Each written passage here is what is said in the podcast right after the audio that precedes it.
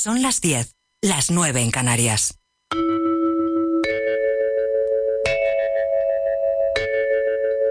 Radio Inter.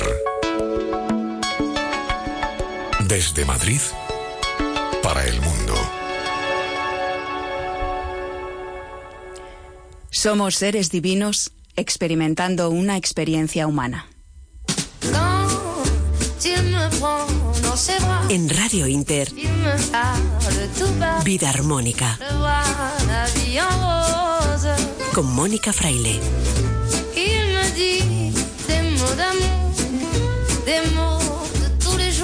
Buenas noches, bienvenidos a Vida Armónica, un nuevo programa de salud y de bienestar integral que comienza en Radio Inter con la vocación y el objetivo de ayudarles a crear armonía en sus vidas, a mejorar la salud, el bienestar y, en definitiva, a ser más felices. Porque vivir no es simplemente estar vivo. Cada sábado a las 10 de la noche hablaremos de la salud, pero desde una visión integral, como un todo, porque todo influye en todo en este planeta, en la Tierra, y también en el universo. Explicaremos cómo y por qué, y proporcionaremos las herramientas para cuidar nuestro cuerpo equilibrar nuestra mente y conectar con ese estado de bienestar que es innato en nosotros, pero del que frecuentemente nos desconectamos. Porque la armonía se crea desde dentro y está en nuestras manos. Quería comenzar sobre todo dando las gracias a Radio Inter, a esta histórica y entrañable emisora que cumple 70 años y que nos brinda esta magnífica oportunidad. En Radio Intercontinental empecé profesionalmente en la radio, hace ya unos cuantos años. Y ahora estoy curiosamente, paradójicamente, causalmente, en esta nueva Radio Inter. Así de mágica es la rueda de la vida. Así que muchas gracias a Carlos Peñaloza, su director, por creer en este proyecto.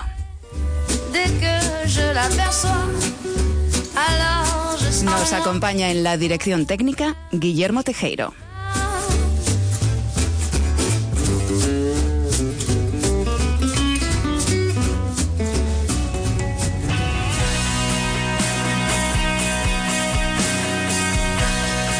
Hablaremos de alimentación saludable, especialmente después de los atracones de estas fiestas navideñas, y lo haremos con nuestro amigo Albert Ronald Morales, que es el padre de la frutoterapia.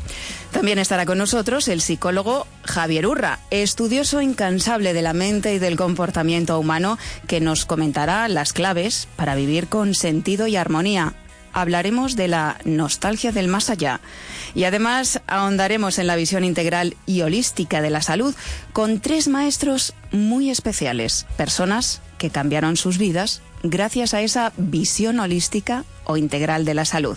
Estaremos con John Curtin, presidente de la Federación Española de Reiki y de la Fundación Sauce, con Dalia Galíndez, entrenadora psicoespiritual y también presidenta de la Fundación Venezolana de Reiki y de la Fundación Amor, y con Zuelki López, psicoastróloga y directora del Centro Terra Espacio Consciente, que está en Venezuela, con la que además avanzaremos cómo será este año 2020.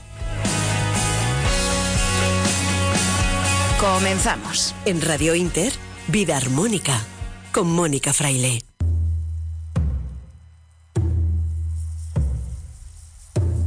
Somos cuerpo. Seguramente habrán oído esa popular frase, men sana, incorpore sano, es decir, mente sana en cuerpo sano. Y es que el cuerpo es un vehículo de comunicación de la mente. Hay que aprender a escucharlo y a cuidarlo. Y aquí la alimentación juega un papel fundamental.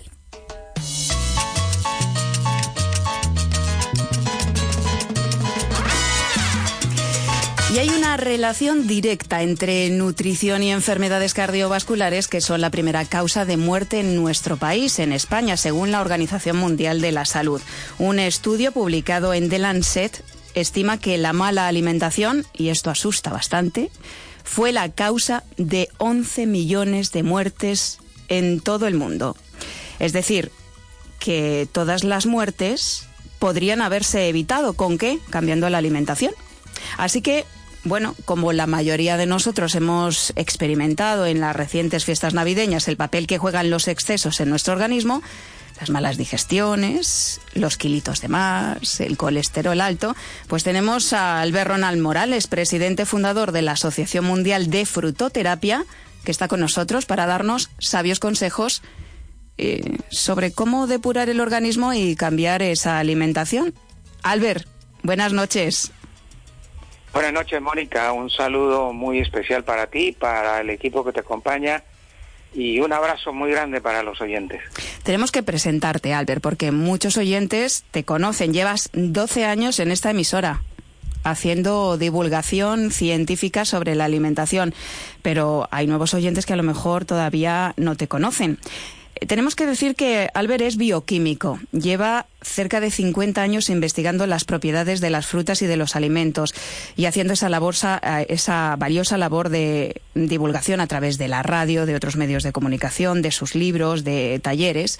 Así que esto da una autoridad en alimentación sana y consciente. Albert, después de esos atracones navideños, que no hemos soltado todavía, ¿Qué podemos incluir en nuestra dieta para limpiar y equilibrar nuestro organismo? Sí, ciertamente la alimentación, como ya lo ha dicho Mónica, y los estudios que la, OMS lo, avalan, pues eh, eh, últimamente eh, la conclusión que llegamos todos los expertos es que la alimentación es vital para tener una buena salud y lamentablemente acabamos de salir del mes más complicado para, para la salud, que ha sido diciembre, las fiestas que terminamos hace unos días y que ahí el que menos ha subido ha sido dos kilitos y por ahí ha pasado gente y ha tenido, hay gente que ha subido hasta cinco, seis kilos.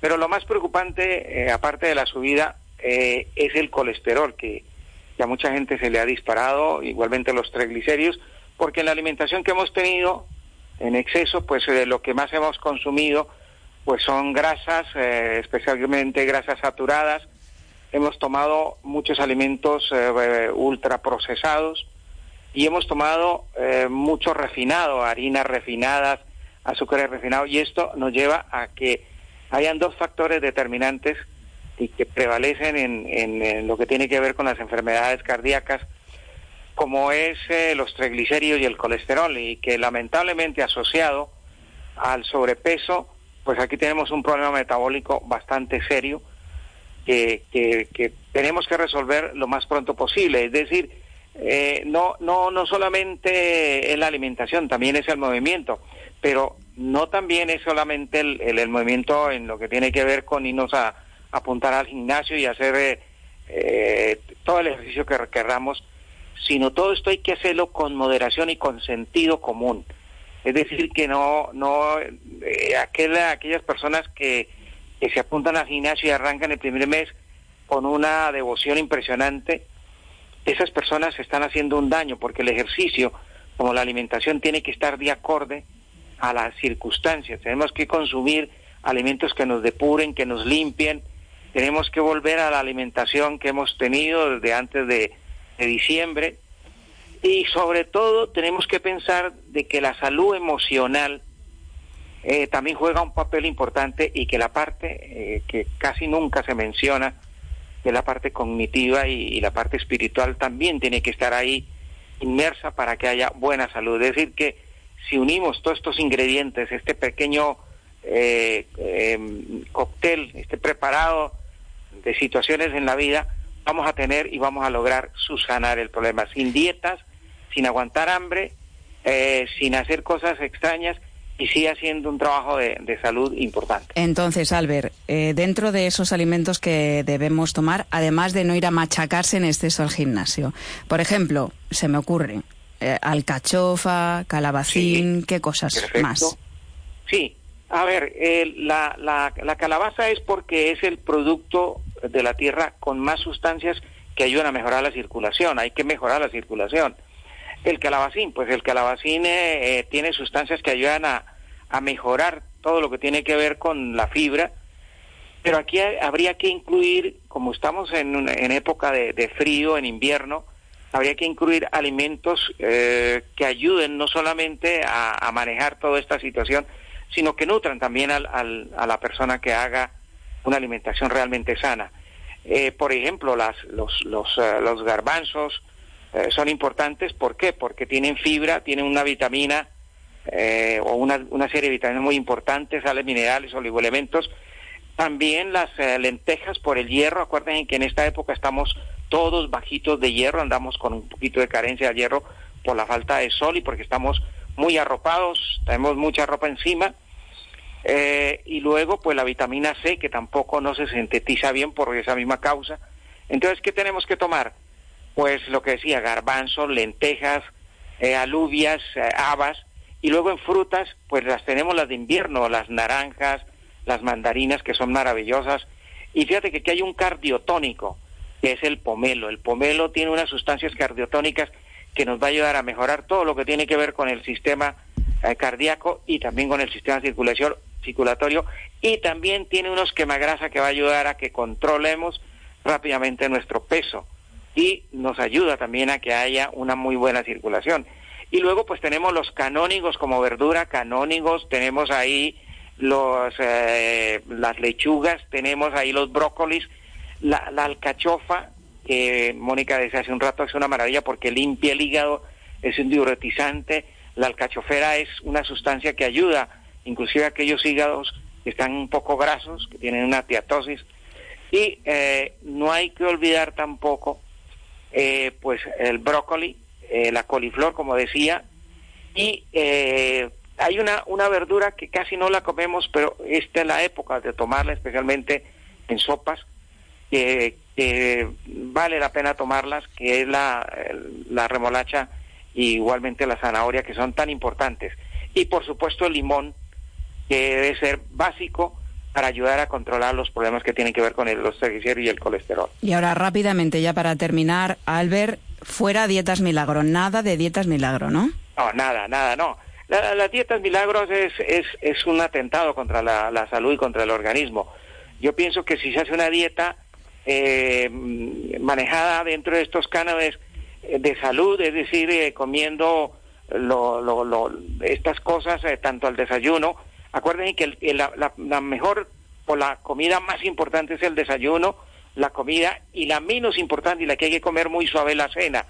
Por lo tanto, dependiendo lo que, lo que vayamos a tomar, si es el desayuno o la comida o la cena, tenemos que tomar estos alimentos. Aconsejamos, por ejemplo, al desayuno que haya frutas, la que ustedes quieran, de las que hemos mencionado, que haya cereales, es importante para la, los carbohidratos buenos, eh, que es importante, la tortilla de patatas, por ejemplo, que se suele tomar en, en, España, fíjate que es maravillosa.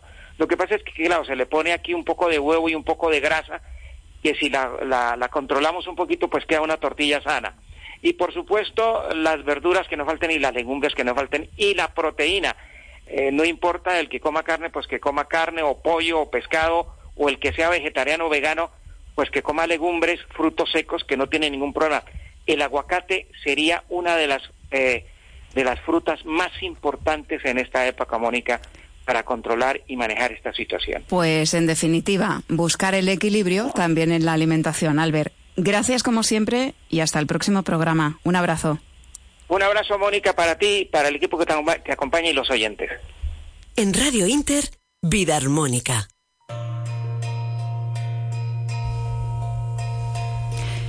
Somos mente. Lo que pensamos determina nuestras emociones y nuestro mundo.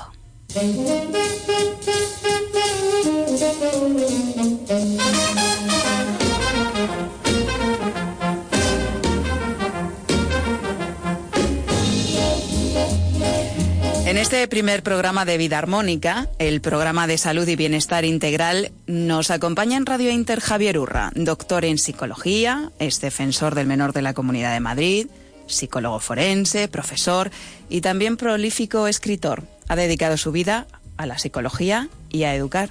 Javier, bienvenido y un placer tenerte hoy aquí. Pues muchísimas gracias, muchísimas gracias por invitarme, Mónica, muchísimas gracias por decir las primeras palabras de este magnífico programa que espero que tenga larga vida y que sirva para que los oyentes eh, pues se unan a ti eh, y a tus invitados. Por lo tanto, intentaré ser mimoso cada, cada palabra con cada idea que aporte. Esa es la idea, unión para el bienestar integral de todos. De todos. De porque todos.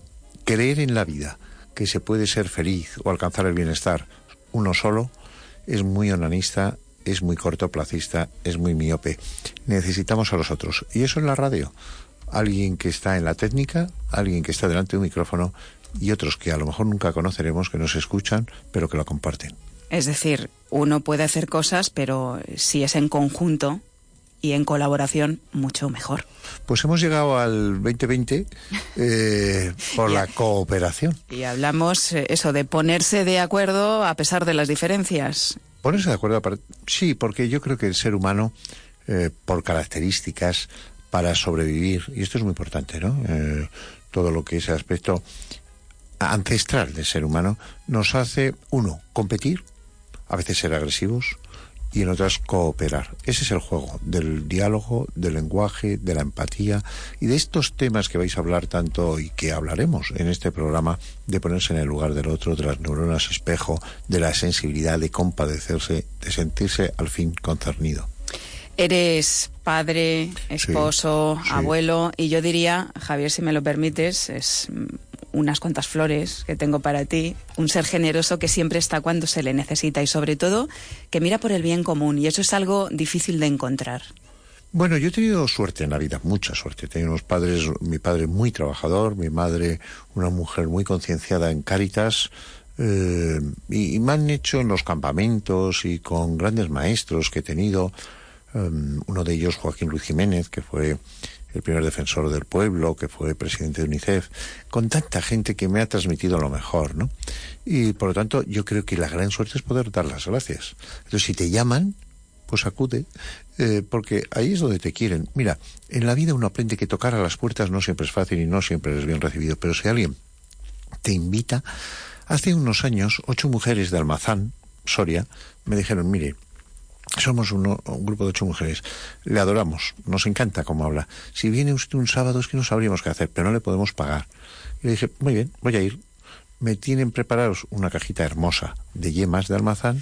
Y eso sí, si llego y hay siete, cogeré el coche y me volveré. Si están las ocho, yo estaré toda la mañana hablando con ustedes. Y así lo hicimos.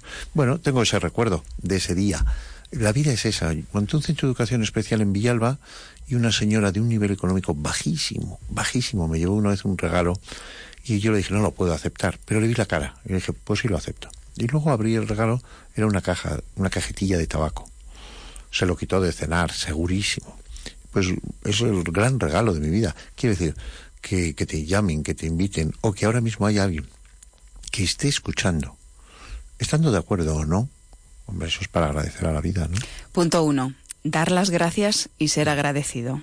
Fundamental, por haber nacido, porque llueve, mm, porque sale el sol, porque no todo está en mi mano, porque no sé qué va a acontecer dentro de dos horas. Eh, ser agradecido a la vida, al que eh, revisa el ascensor, porque cuando salga de aquí mm, me montaré en un ascensor y dependo de que ese hombre pues o mujer haya hecho las cosas bien. Ser agradecido a todos los demás y no pedirle a la vida más de lo que la vida puede dar. Y aportar también, porque hablamos mucho de los políticos, de lo mal que lo hacen, en fin, es un tema muy recurrente aquí en España. Pero nosotros, desde nuestro pequeño universo, podemos hacer mucho. Incluso con una sonrisa podemos cambiar una actitud. Bueno, desde luego no hay carta de presentación mejor que una sonrisa. ¿eh? Aquí o en el Japón. ¿eh? te, te tratan bien. Si tú eres agradable, si tienes buenas formas, si eres educado, eh, el mundo lo es a tu alrededor. Si eres arisco, si pones malas caras, si, cuando llega el camarero no le atiendes, eh, pues, pues no, vas a tener un buen trato. Somos bastante de reciprocidad. Y por lo tanto, sí podemos aportar en nuestra familia, con nuestros amigos, en nuestro trabajo. Y el mundo siempre va mejor. La gente siempre tiene la percepción de que estos años son peores que los anteriores. Se equivocan.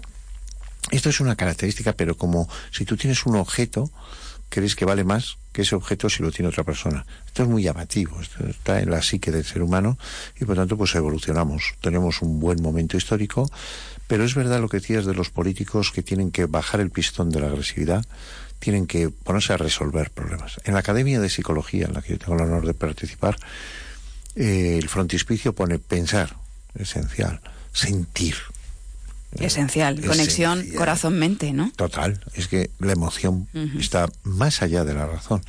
Y hacer.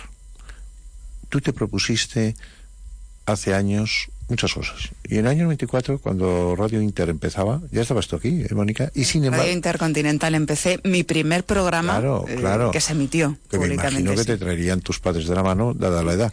Y entonces... Hombre, era jovencita, pero ya era mayor de edad. Y sin embargo, hoy vuelves a estar iniciando otra cuña, otra ilusión, otro programa, otro, otra música, otras palabras.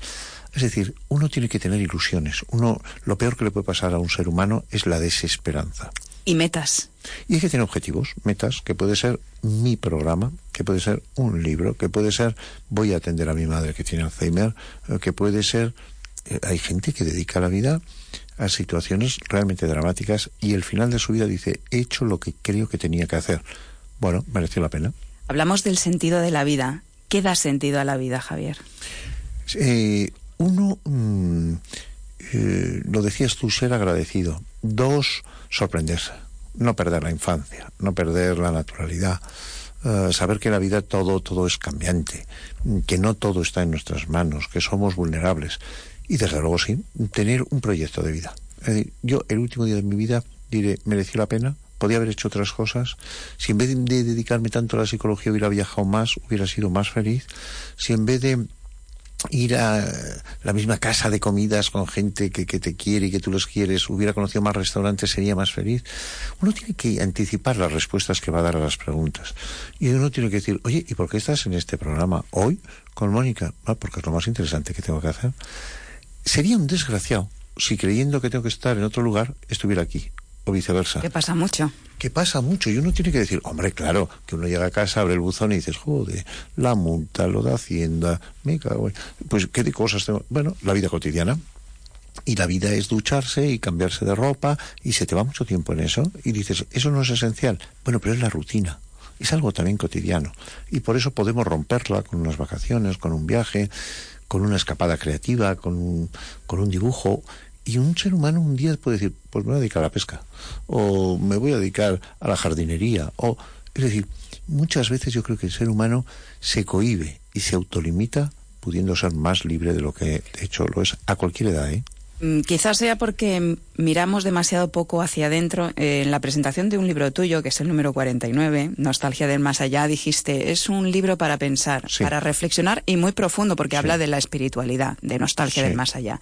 Dijiste, creo que no se va a vender mucho. ¿Se ha cumplido ese vaticinio? No, y sorprendentemente se ha vendido Se ha mucho vendido. según según la editorial, pero yo estoy sorprendido.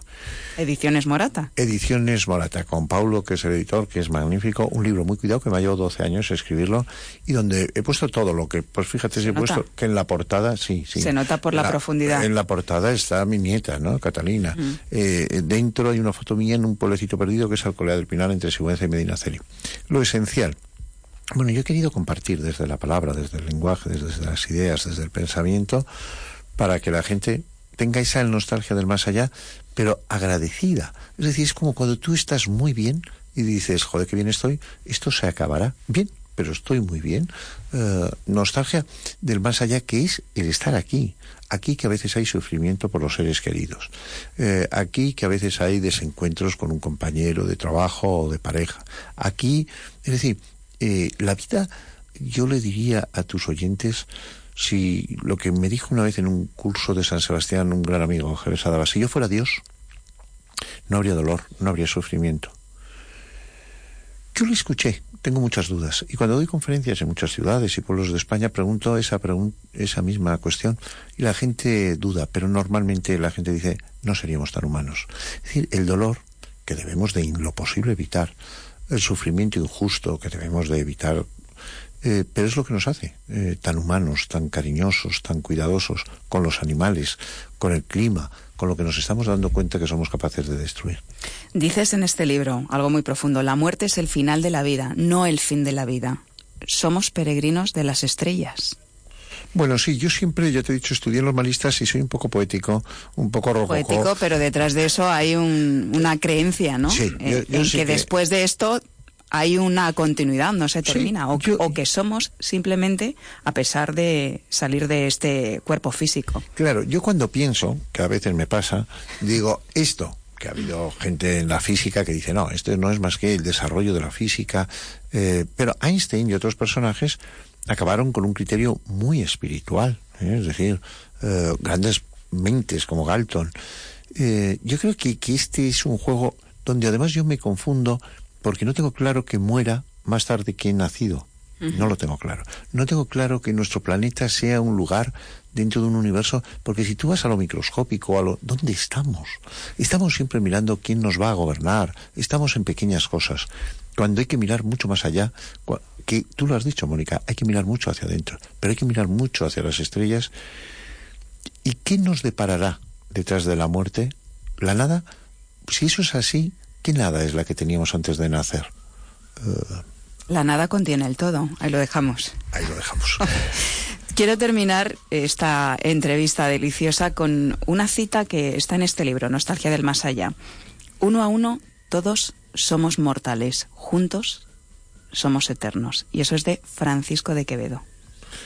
Pues no tengo más que darte las gracias por la lectura, por haber nombrado el libro, por haberme invitado al primer programa y espero que haya ganado atributos suficientes para volver en el número que tú consideres. Siempre, siempre estás invitado a volver. Y en el mientras tanto, yo que soy, como dices tú, generoso, tengo la gran suerte de conocer a gente maravillosa. Te pasaré los teléfonos, los mails, para que los invites si así lo consideres. Siempre agradecida, porque todo es para el bien, eso, de todos, porque todos y de usted, que es el oyente. Ah, por cierto, vaya música estupenda que nos has puesto, ¿eh? las músicas, que lo sepan ustedes, las ha elegido Javier, son algunas de sus canciones favoritas músicas que te dan fuerza, te dan ilusión, te dan ganas de seguir Mensaje para finalizar acerca de la metáfora del puente, evidentemente. En este comienzo de 2020. Unos soldados ingleses están presos de los japoneses y en un momento determinado el responsable dice, hagamos un puente. Pero no se entiende porque por ese puente van a pasar luego los trenes enemigos y en el último momento destroza el puente y consigue el objetivo. Pero ha conseguido tener a su tropa, a la gente, luchando. La esencia de la vida es vivir. Y tender puentes. Y tender puentes. Porque solos pues no vamos. No estamos completos. No cruzaríamos de un lado a otro. Gracias, Javier, de Gracias verdad. A ti, Mónica. Javier Urra, por estar aquí en este primer programa de Vida Armónica.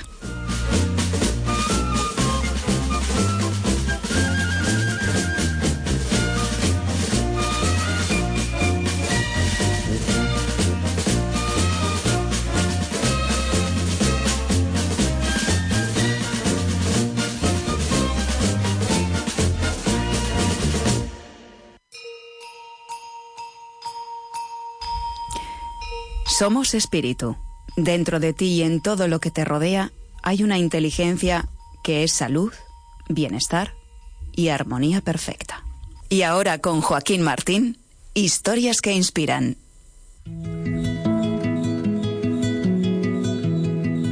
Un mendigo estuvo junto a una carretera durante más de 30 años. Un día un desconocido pasó por allí. Una limosna, murmuró el mendigo, alargando mecánicamente su gorra de béisbol. No tengo nada que darte, dijo el desconocido, que a continuación preguntó. ¿Sobre qué estás sentado? Nada, respondió el mendigo. Solo es una vieja caja. He estado sentado en ella desde no sé cuándo. ¿Has mirado dentro alguna vez? preguntó el desconocido. El mendigo consiguió abrir la tapa. Con infinita sorpresa, incredulidad y dicha, vio que la caja estaba llena de oro. Como en esta parábola, la verdadera riqueza está en nuestro interior. Para encontrarla, es necesario mirar dentro. Estás escuchando Vida Armónica con Mónica Fraile.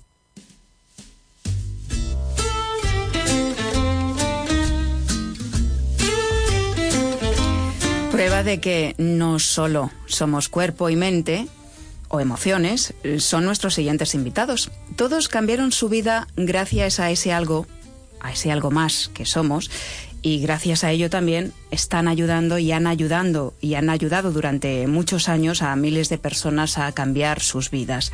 Son John Curtin, presidente de la Federación Española de Reiki y de la Fundación Sauce. Bienvenido, John. Hola.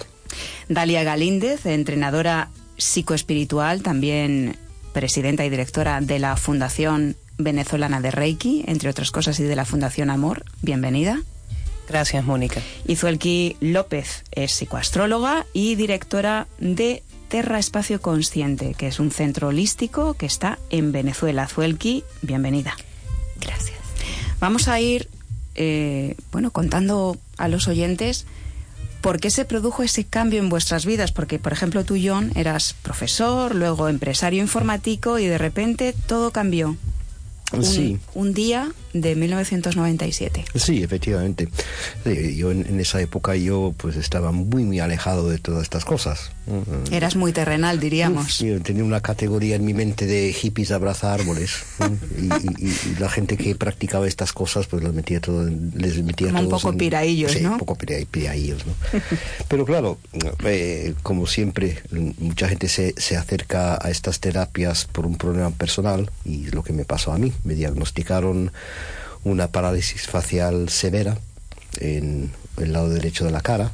Eh, neurólogos convencionales, tanto aquí como en Inglaterra, que soy mitad mitad, me dijeron que no tenía solución.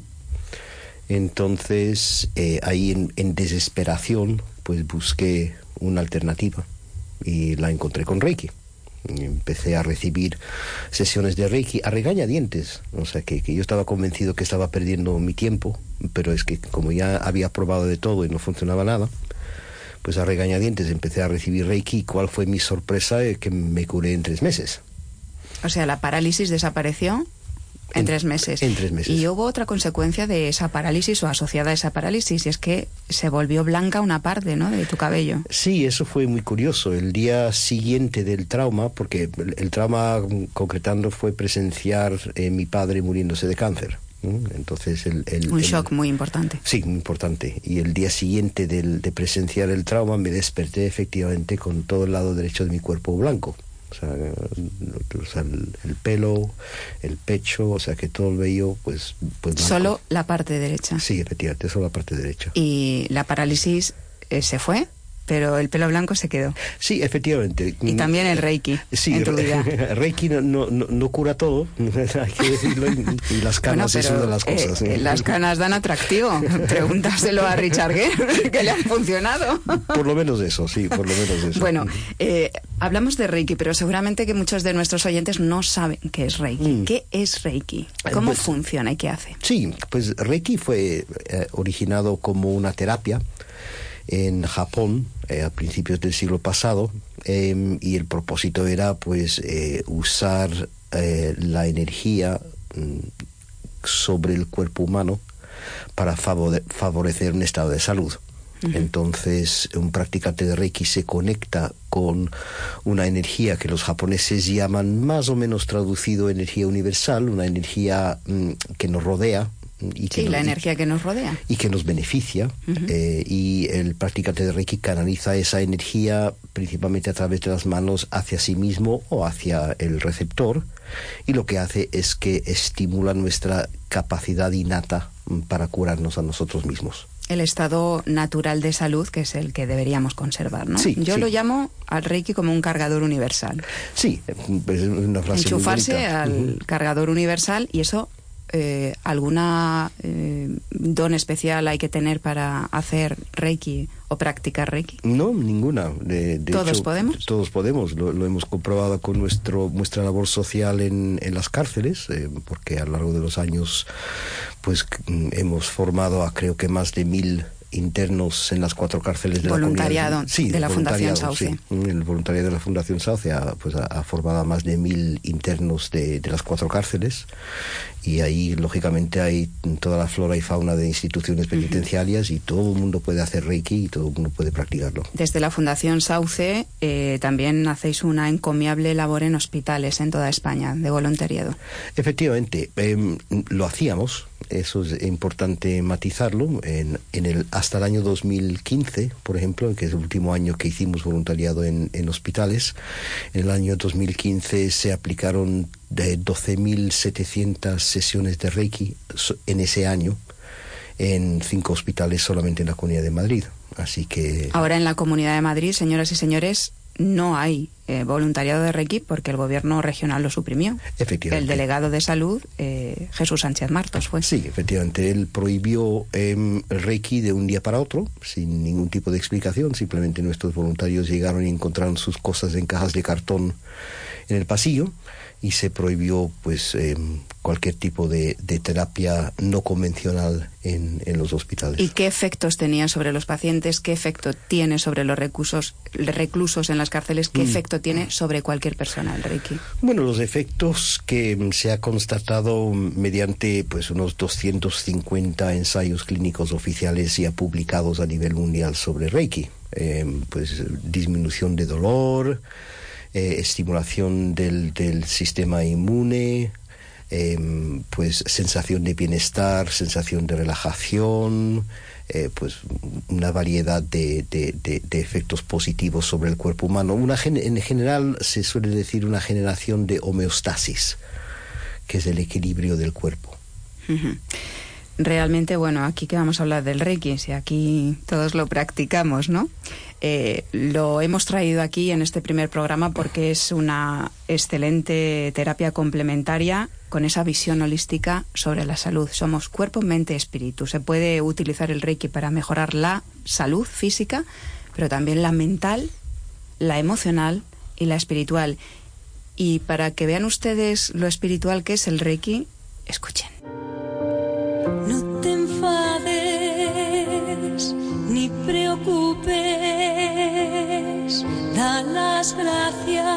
Por la bendición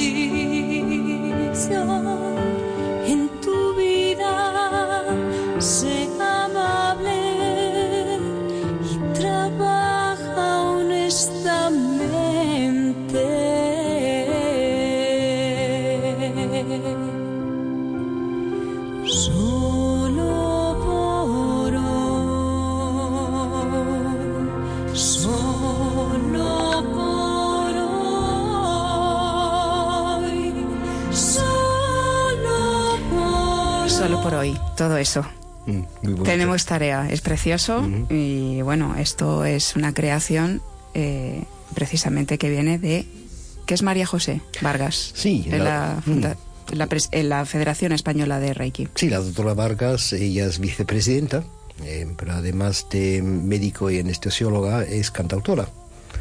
Y tiene una maravillosa voz. Sí, sí, efectivamente, Lo podemos sí. comprobar. Así que enhorabuena, porque ese es el mensaje. Al final, eh, uno no puede estar bien si no se trata bien y no trata bien a los demás.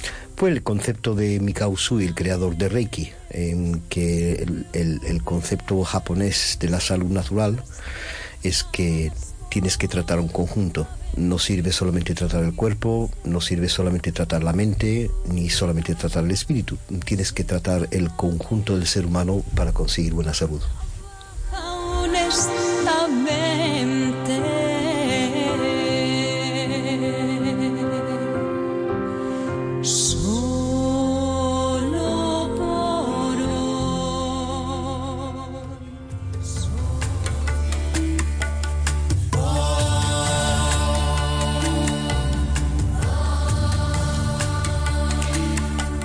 Dalia Galíndez es entrenadora psicoespiritual, muchas cosas. Eh, bueno, vamos a, a ir a- al pasado antes y luego eh, nos metemos en el terreno de las terapias complementarias, porque manejas varias. Tú te dedicabas a la alta competición deportiva. Así es. Fuiste atleta de alto rendimiento, estabas en, le- en la selección de voleibol. De, de, De voleibol. decía, de voleibol. Ujú. Sí, estuve en la selección de voleibol y también jugué aquí la Liga Española en su primera división con el equipo de Tenerife. Y fuimos a, a una competencia también en Grecia representando a, a Europa. Coordinadora de deportes también en la Universidad Marítima del Caribe en Caracas, profesora. ¿Qué pasó en tu vida para dejar todo esto? Bueno, eh, en principio, desde pequeña siempre tuve ese llamado. A través de, de las manos corría por mí algo que, hacía que otro se aliviara, pues, ¿no? Y entonces comencé a comprender que había algo más allá, que el cuerpo, que la mente, no sabía que se llamaba espíritu, pero que luego fui comprendiéndolo. Creo que a mí siempre me ha ayudado el vacío existencial. No sé quiénes de los que nos están escuchando alguna vez han experimentado un vacío existencial. Yo creo que aquí todos. Ese vacío existencial pues me llevó a, a querer llenarlo y entonces las cosas del día a día del mundo no eran suficientes. Gracias a que, a que no fueron suficientes comencé una búsqueda espiritual muy profunda y en el año 2000 inicio con Reiki, que fue mi primera senda y, y- y que me dio la base. Ese solo por hoy no te preocupes, no te enojes. Imagínate para un deportista Que no se dejar el enojo a un lado Que no y, se y sacar las fuerzas de otro lado o no preocuparse por los resultados de un partido, pues eh, eh, era fuerte para esa época. Pero afortunadamente, eh, cuando hacemos las cosas de corazón, pues todo te va llegando. No querer disimular el vacío existencial, siento que fue la base fundamental para poder encontrar y encontrarme. Y, y creo que es una de las primeras aportaciones a mi vida, el, no disimular, el, el poder decir, sí, tengo un vacío existencial. He hecho todo lo que el mundo dice que hay que hacer eh, en la vida, pero con todo y eso, con todo y eso, me falta algo. Y ese algo, por supuesto, es una conexión con, con algo superior a ti, no importa cómo lo llames. Has Ah. conseguido superar una enfermedad muy grave también. Sí, pasé por un cáncer también, un cáncer grado 4 eh, en el mediastino. Y mm, para mí fue muy importante comprender cómo también eh, la espiritualidad puede sacarte y rescatarte, a pesar de, de las opciones que pueden haber en el plano físico, médico, el apuntar más allá y saber que eh, existe la energía, que existen cosas que, que no vemos, que probablemente no palpamos, pero que están allí dispuestas a servirnos para que podamos encontrar la armonía en nuestra vida, ha sido sanador. Dalia, eres presidenta y directora de la Fundación Venezolana de Reiki, eh, también maestra de un curso de milagros y presidenta de la Fundación Ser Amor. ¿Cuál es la labor de esta fundación? Sí, la, en principio eh, fundamos la Fundación de Reiki en el año 2000 y ya luego, después de varios trabajos y dedicación, eh, mi maestro Julio César González asumió la presidencia y yo aperturé una fundación Ser Amor cuyo objetivo es identificarnos con el amor. Con el amor como nuestra verdadera identidad.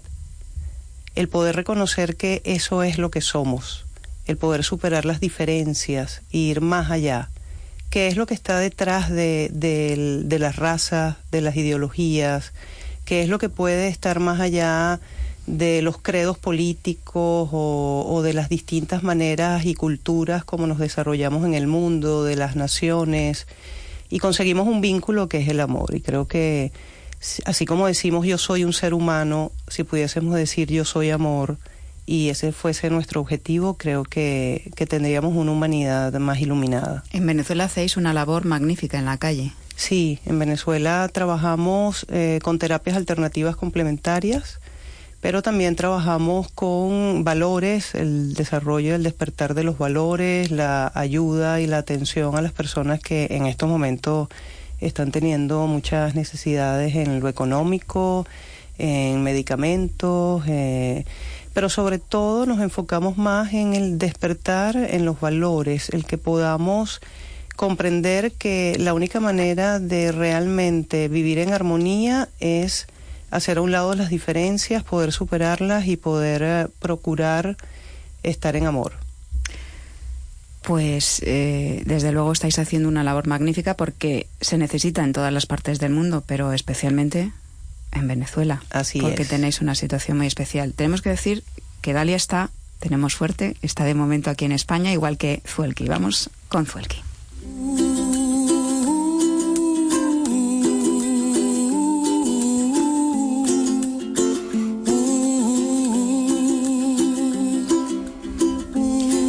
Somewhere Over the Rainbow. Sobre el arco iris hay mucho tema y de eso sabe mucho Zuelki López porque es psicoastróloga, entre otras cosas, también maestra de Reiki, en fin, manejas constelaciones familiares, eh, facilitadora, de un curso de milagros, eres, como decíamos, directora del Centro Holístico Terra Espacio Consciente allí en, en Venezuela. Eh, ¿Qué eh, te llevó a ti a dejar tu radiante y exitosa profesión de abogado para dedicarte a todo esto? Eso me recuerda lo que me dijo mi madre. Suey, que tú vas a dejar de vivir de las leyes para vivir de los astros. Entonces allí comenzó todo, ¿no? Eh, sí, efectivamente mm, yo voy a coincidir con, con Dalia con relación a este tema del vacío existencial, solo que hay quienes se dan cuenta del vacío existencial y hay quienes no se dan cuenta, que fue mi caso. ¿O no quieren darse cuenta? Es que ni tenía idea. Entonces, mm, ¿qué pasó? No fue tan amoroso, no fue voluntario, no fue que dejé esta profesión que a la que le agradezco profundamente el derecho, una profesión hermosísima, muy humanitaria y muy humanista. Este, aunque bueno, yo soy muy idealista y, y sí, yo irrumpí con todo de manera muy estrepitosa porque tenía ese vacío existencial pero que no me daba cuenta. Y fui encontrando todo muy sin sentido, muy sin sentido. Y como la energía es sabia, entonces me llevó a un proceso muy fuerte de autodestrucción eh, donde caí en una fuerte depresión.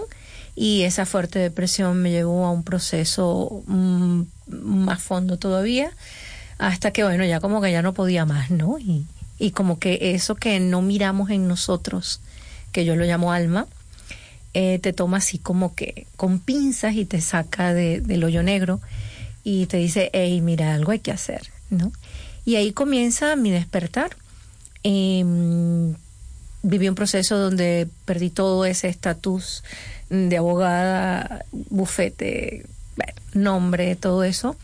Eh, procesos de pérdidas materiales bien importantes, porque pues me movía en un mundo como el mundo jurídico, eh, y, bueno, era otro mundo donde también estaba metido en parte eh, con la política, porque era asesora jurídica de una cámara municipal donde legislábamos, o sea, eran niveles y, y bueno, todo eso se vino abajo. Eh, y cuando me encontré ya en un fondo, pues dije nada, este, yo necesito un cambio en mi vida. Y, y lo primero que, que, me topé fue con la astrología. Bueno, con la psicoastrología. Uh -huh. Y allí comenzaron los cambios. La psicoastrología comenzó a abrir mi mente, cosa que no era ni pensado para mí que habría una mente que habría que abrir, ¿no? Simplemente creía y pensaba como creía y pensaba. Uh -huh. y, y, eso me abrió, la psicoastrología me abrió un mundo que yo desconocía, eh, inmenso. Comenzó un proceso de autoconocimiento importantísimo. Y, y bueno, y allí fui experimentando corrientes, caminos, ¿no? Eh, yo siempre he tenido algo que yo no me caso con las cosas ni con las corrientes. Entonces comencé a experimentar muchísimas corrientes, hinduistas, budistas, que, que, cristianas, psicológicas. Todo este, lo que este, aporte. Todo. Porque al final eh, todo tiene y un punto sí, común, ¿no? Y de todo fui tomando, y después de todo fui tomando hasta que, bueno, me llegó el momento en, en que se me presentó es eso que llamamos misión de vida, ¿no? Uh -huh. Como que me tocó la puerta y pude comprender de qué se trataba.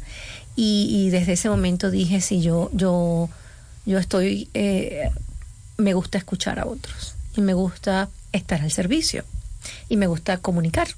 Y bueno, uní todo eso y allí surge Terra Espacio Consciente, un centro integral que ya hoy cuenta con 14 años de trayectoria impecable en nuestro país. Y que sigue funcionando en Venezuela. Sigue funcionando, pues mi, mi, yo siempre tuve muy claro que esa organización debía sobrevivirme, uh -huh. que estuviera yo o no, porque ahora estás aquí también, exactamente, en o no, eso iba a continuar porque eso tiene un propósito. Uh -huh. Y su propósito es estar al servicio de acompañar a, a, a todo el que lo necesite en su proceso de despertar. ¿Cómo nos puede ayudar la psicoastrología? Que seguramente muchos nos ha, han oído hablar de la astrología, pero de la psicoastrología, pues ni idea. Sí, la psicoastrología es un camino de autoconocimiento, eh, solo que toma los arquetipos astrológicos, toma la información de las estrellas y la integra con los arquetipos psicológicos. Por eso la psicoastrología,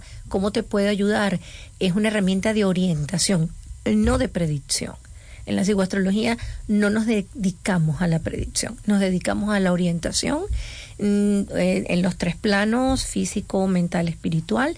Entonces, la psicoastrología tiene como esos tres niveles de interpretación. Dependiendo de lo que quieras este, realmente experimentar, podemos llegar a una astrología muy mundana, muy mental, emocional, o un nivel interpretativo más sutil. Podemos sacar, por ejemplo, mm, cosas del pasado, eh, traumas del pasado, por qué se produjeron, eh, o, mm, o puedes ahondar, por ejemplo, en misión de vida. Sí, porque cuando lo vemos muy, muy en, en el enfoque psicológico a nivel planetario, los planetas nos hablan de tu psique, de dónde vienen esas experiencias presentes. Entonces nos trasladamos en, en los estudios psicoastrológicos en mucho a la adolescencia, a la niñez.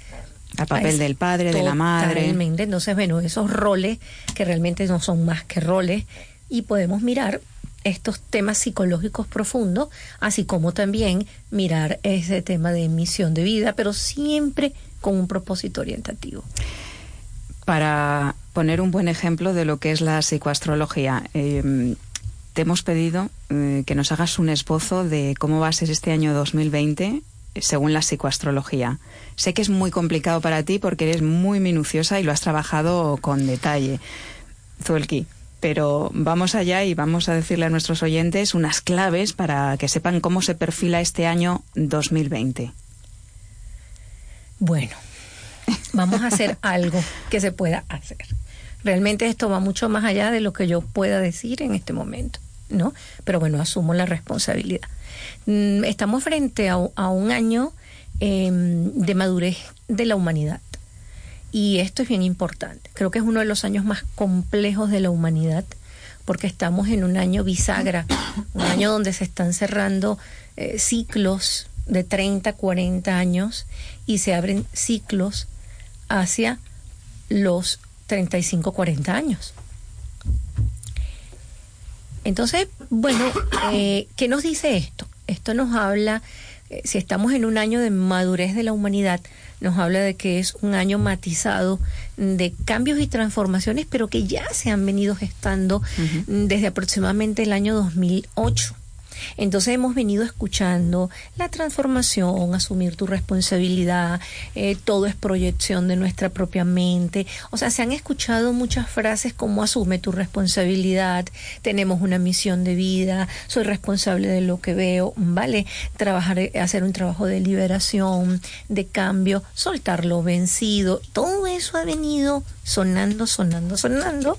Y resulta que ya estamos en el año donde es determinante, definitivo, es como que llegó el momento de la verdad. O sea, tenemos un año para estar, eh, el, el universo nos va a poner en un punto de realidad. Y a nosotros no nos gusta mucho esto. Nos va a tomar por los hombros y nos va a sacudir. Y además de sacudirnos, es que te va a mirar de frente. Y Es como decir- es un año cuatro, entonces los astros, la energía, no va a ser flexible con nosotros. Es decir, un año 4 porque suma 2 más 2, 4, ahí hay dos ceros, eso es un año 4. Cuatro. Cuatro es estructura. Entonces, no es que nosotros no vamos a ser flexibles, no, no, es que el universo te va a decir, te lo vengo diciendo, te lo vengo diciendo, y ahora es que es que es ahora. ¿Vale? Cualquiera eh, que no haya hecho un cambio, por ejemplo, eh, a nivel de relaciones, a nivel de familia, a nivel de trabajo, digamos, que va a sufrir crisis si no realiza ese cambio. Bueno, quisiera decirte que no, pero es que te tengo que decir que sí, pero es que eso es bueno. Porque es que si no suceden crisis en nuestras vidas, es que no es posible una transformación. Entonces, todo cambia. O sea, a diario, a cada segundo, todo está cambiando. Quienes eh, han venido haciendo un trabajo mm, de revisión, de transformación, este es un año potente, este es un año extraordinario, porque eh, estos planetas, ellos te, te, te aleccionan, pero te premian como buenos padres que son. Entonces, quienes hemos hecho un trabajo vamos a poder eh, tener victorias este año y quienes no hemos hecho un trabajo de conciencia, bueno, vamos a tener que buscar apoyo porque las crisis van a ser pues muy profundas en todos los planos de tu vida porque el año que tenemos es un año que nos va a mover pero de manera determinante las bases que creemos reales hasta ahora. Entonces es un año que nos va a confrontar con la, con la verdad, porque el propósito de los planetas es que estemos en verdad. Y en verdad, de quiénes somos. Pues eh, desde luego esto puede asustar un poco a nuestros oyentes, como diciendo yo no he hecho los deberes, ay madre, ¿qué me va a pasar? ¿Qué consejo les darías a aquellos que ahora mismo se han puesto a temblar? Ok, perfecto, porque eh, todo, eh, el universo es muy amoroso. Y no se trata de que como no hiciste las cosas, entonces ahora te castigo. No, no hay castigos. Porque, porque no hay pecados. No hay este, cosas... eh, Hay errores. Hay errores. Entonces, la- los, yo no doy consejos, pero lo que sí sería importante son como palabras claves en este año. Responsabilidad, autorresponsabilidad, soltar, fluir, ser muy paciente. Y yo quiero invocar un principio que acabamos de escuchar de Reiki. Solo por hoy trabaja honestamente y con humildad. Se requiere mucho trabajo interno, trabajar con honestidad. No se les ocurra decir una mentira este año, porque es que se la van a descubrir. Entonces, ser muy honesto, tener mucha paciencia, mucho orden, planificar metas concretas a corto, mediano plazo, dejar las fantasías a un lado, este, y buscar metas realizables. ¿ok? No perdernos en miles de po- oportunidades. No, no, no, no. Si tengo 10 formas, tomo dos y las analizo y voy concreto. Pie en la tierra, abrazar mucho los árboles, conectarnos con la tierra, Con la naturaleza. en nosotros, conectarnos con la naturaleza y no podemos olvidar nuestros procesos de conexión espiritual porque Neptuno sigue en Pisces diciéndonos hay un vacío existencial y realmente ahí está la clave de todo. Si yo apunto a mi conciencia espiritual, me va a ayudar a atravesar todo lo muy duro y fuerte que pueda ser este año. And now the purple dusk of twilight time steals across the meadows of my heart. Pues ya lo saben, queridos oyentes, hay que mirar para adentro. Eso solemos hacer los que integramos esta mesa. Eh, John Curtin, ¿qué esperas de este año 2020? Sí, pues eh, primero me, me- me llamó la atención pues lo, lo- lo profundo que puede ser un cambio espiritual cuando una abogada te dice no se os ocurra decir mentiras este año. Yo creo que realmente eh, eh, lo has dicho todo. o sea, que yo no- todo Cambio que- total, radical. Cambio total, así que... Eso va para los políticos Sí, también. sí. Para nosotros, el, personalmente, el- este año em, va a ser un, un año de consolidación de Reiki dentro del marco de la ciencia. Nosotros somos miembros fundadores del European Reiki Group y este año nos vamos a dedicar a consolidar Reiki dentro de un, de un marco más, más científico. Y eso es lo que nos es- es- esperamos que nos espera el 2020. Dalia Galíndez.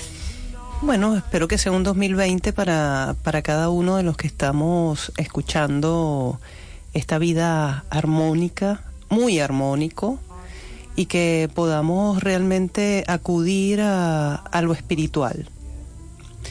Es un año donde probablemente haya muchos cambios en, en las órdenes del mundo, a niveles económicos, políticos, sociales. Necesitamos mirar hacia arriba cuando tiembla abajo. Zuelki.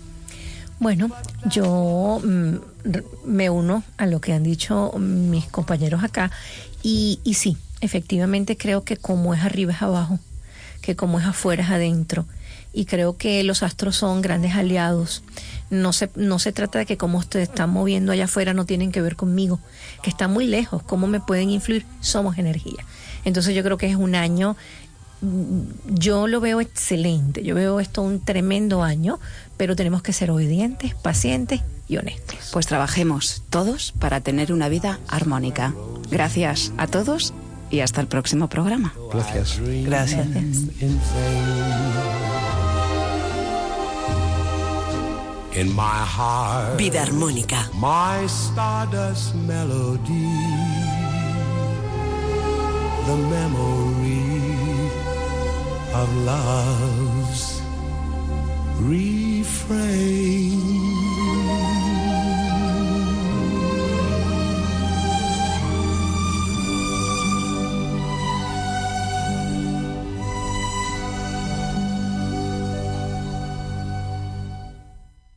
Escúchanos desde cualquier lugar del mundo en www.radiointer.es. Radio Inter, tu mejor compañía.